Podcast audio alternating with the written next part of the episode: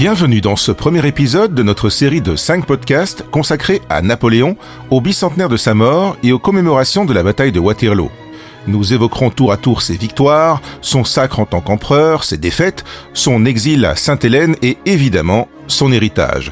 Que reste-t-il de Napoléon en 2021 Bosco de Trèbes, vous êtes journaliste à la Libre. Dans ce premier épisode, vous recevez l'historien français David Chantran, professeur à la Sorbonne, spécialiste de l'époque napoléonienne et commissaire de l'exposition Napoléon qui se tient jusqu'au 17 octobre au mémorial de Waterloo au pied de la butte du Lion.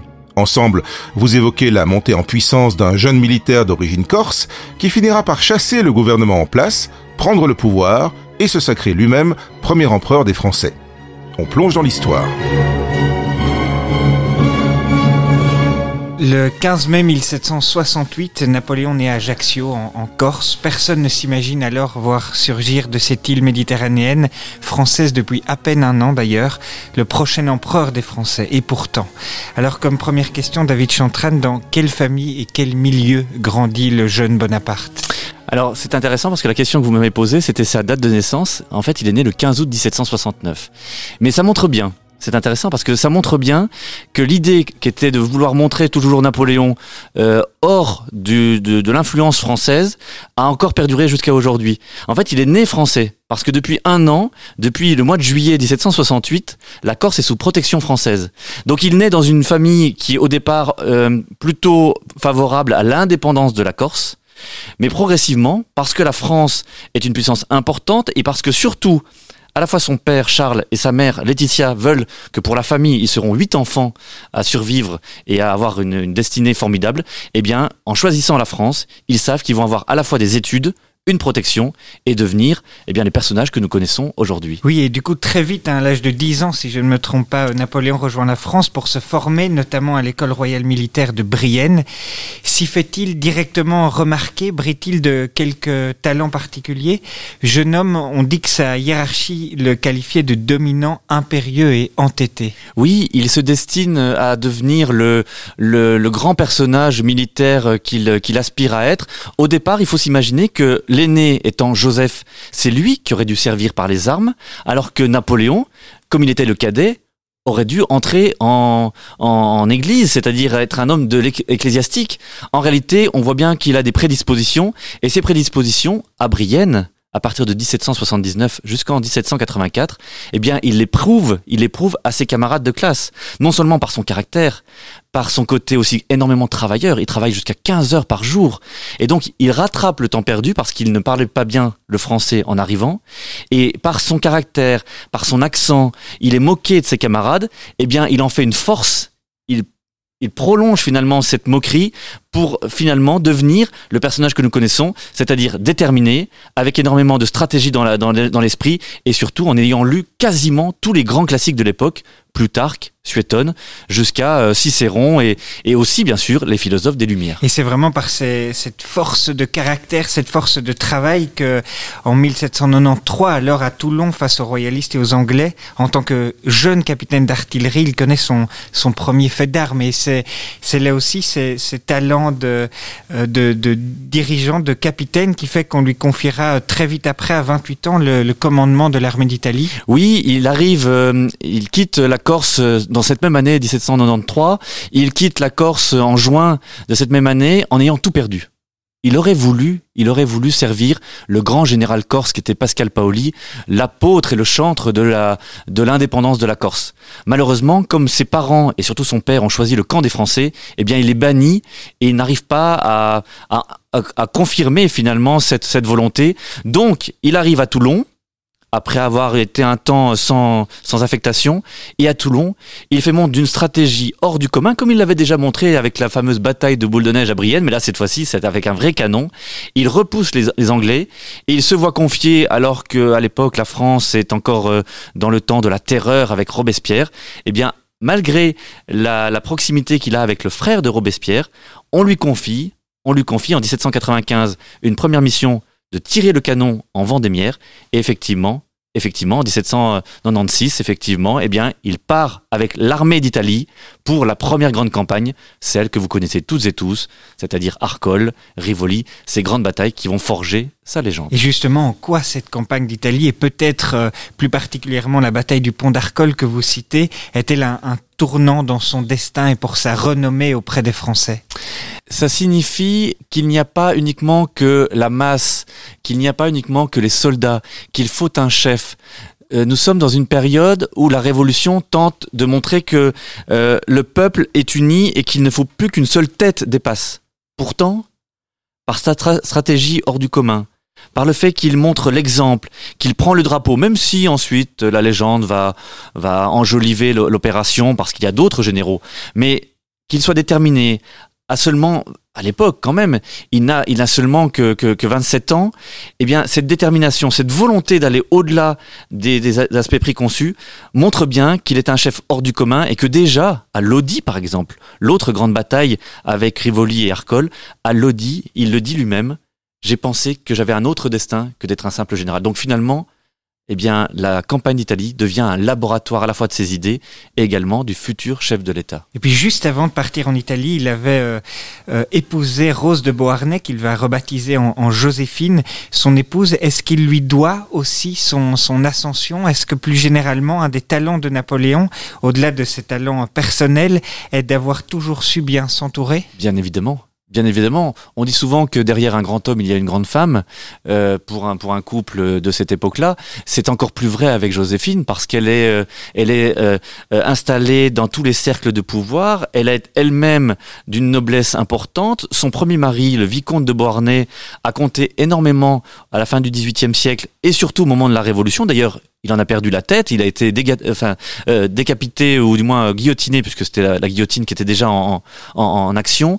Donc Joséphine est installée dans tous les cercles du pouvoir, notamment à cette époque du directoire, et comme elle est proche de Barras, qu'elle s'entiche de ce jeune, euh, jeune Napoléon Bonaparte que personne ne connaît véritablement, mais qui commence à monter, elle se dit que c'est une étoile une étoile qu'il faut suivre. Et Joséphine va lui permettre justement de connaître les codes, ce qu'on appelle les codes de cette société qui est en pleine mutation. Et grâce à Joséphine, eh bien, il obtient un certain nombre de, de, de, missions, mais l'un et l'autre se servent mutuellement. Joséphine avait besoin d'un protecteur en étant devenue veuve, et pour ses enfants, eh bien, Napoléon sera le père qu'il n'attendait plus.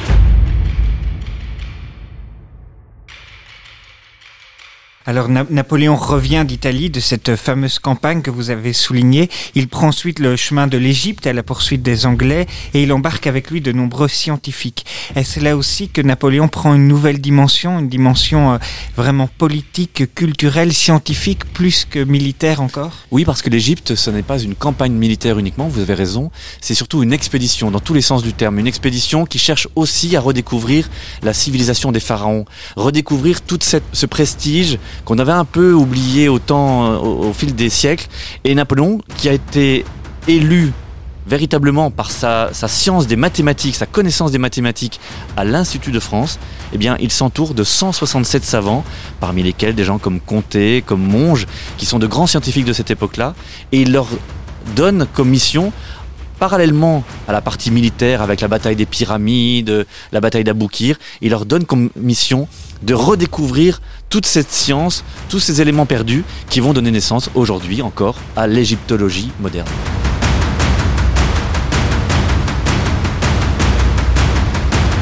Alors Napoléon revient d'Égypte, il parvient à s'imposer euh, euh, premier consul le 9 novembre 1799 par un coup d'État assez surprenant et puis s'en suivent des années de réformes assez étonnantes hein, vue de 2021. L'administration française est assainie, le territoire est organisé, le code civil est rédigé, euh, la Banque de France et la Cour des comptes entre autres sont mises sur pied.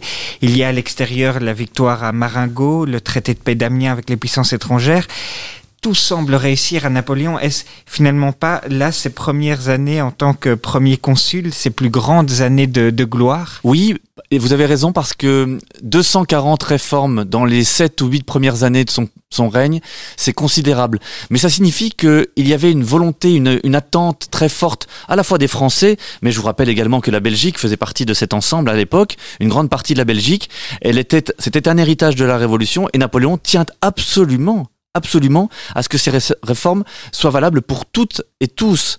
Donc c'est valable à la fois par le code civil, mais plus largement c'est une génération entière de, personnes qui l'entourent et qui permettent justement à ces réformes d'aboutir et d'être pérennes, parce qu'aujourd'hui encore nous sommes non seulement les héritiers, mais les dépositaires de toutes ces réformes engagées sous le consulat et les débuts de l'Empire. Oui, et entre-temps, avec toutes ces réussites, euh, Napoléon est nommé aussi consul à vie. Et pourquoi alors décide-t-il de devenir empereur? En quoi avait-il besoin de ce sacre? Il en a besoin pour trois raisons essentielles. La première, parce qu'il y a eu des tentatives de, d'assassinat sur sa personne et il se rend compte que son pouvoir est assez euh, fragile. Donc il faut installer plus durablement. La seconde, c'est que de prendre le titre d'empereur, c'est également de traiter d'égal à égal avec les autres empereurs, les autres souverains qui continuent d'exister la Révolution, finalement, est isolée. Et la République française est isolée au milieu de, cette, euh, de cet aréopage de, de souverains. Et la troisième, plus importante peut-être, c'est que symboliquement, Napoléon cherche à s'engager dans les pas des glorieux anciens, que sont par exemple notamment Charlemagne. Et il veut devenir finalement l'héritier de cette, euh, de cette tradition qui permet de perpétuer et de faire en sorte que cette République soit installée sur des bases très solides.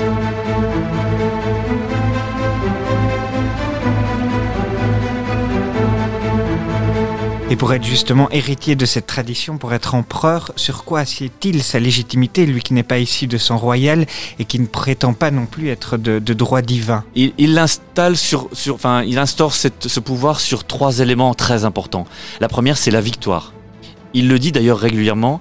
Euh, moi vainqueur, c'est-à-dire bien sûr cet empire, moi vainqueur, je continuerai d'exister. D'ailleurs, en 1814, lorsqu'il est battu euh, dans les premières campagnes de, France qui reviennent sur le territoire national, eh bien, il est obligé d'abdiquer. Donc, il s'en est bien rendu compte. La seconde, il l'installe aussi sur la, puissance de ces réformes dont vous avez parlé. C'est-à-dire que la puissance des réformes permettent aussi à la légitimité de s'installer sur la légalité et sur, euh, j'allais dire, sur le bénéfice que ça peut engendrer sur l'ensemble des populations.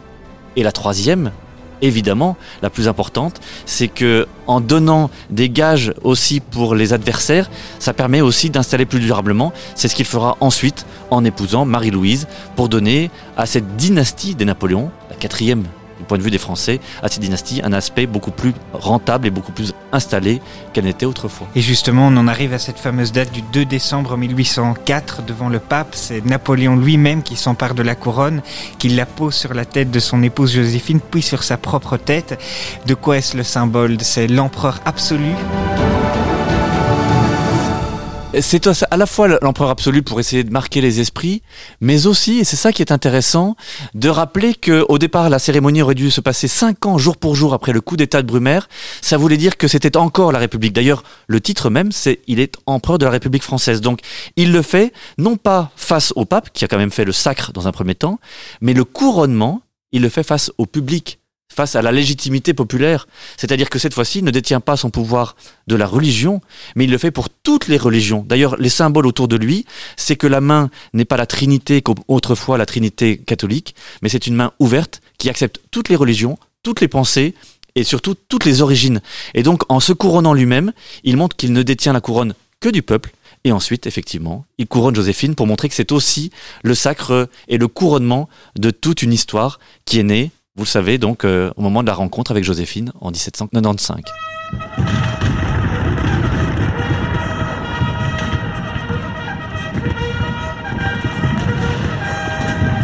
Merci à vous pour vos explications sur cette première partie de l'histoire de la vie de Napoléon Bonaparte. Dans le prochain épisode, nous nous pencherons sur la grande défaite de Napoléon Ier lors de la campagne de Russie avec l'expression restée célèbre Bérésina et son premier exil sur l'île d'Elbe.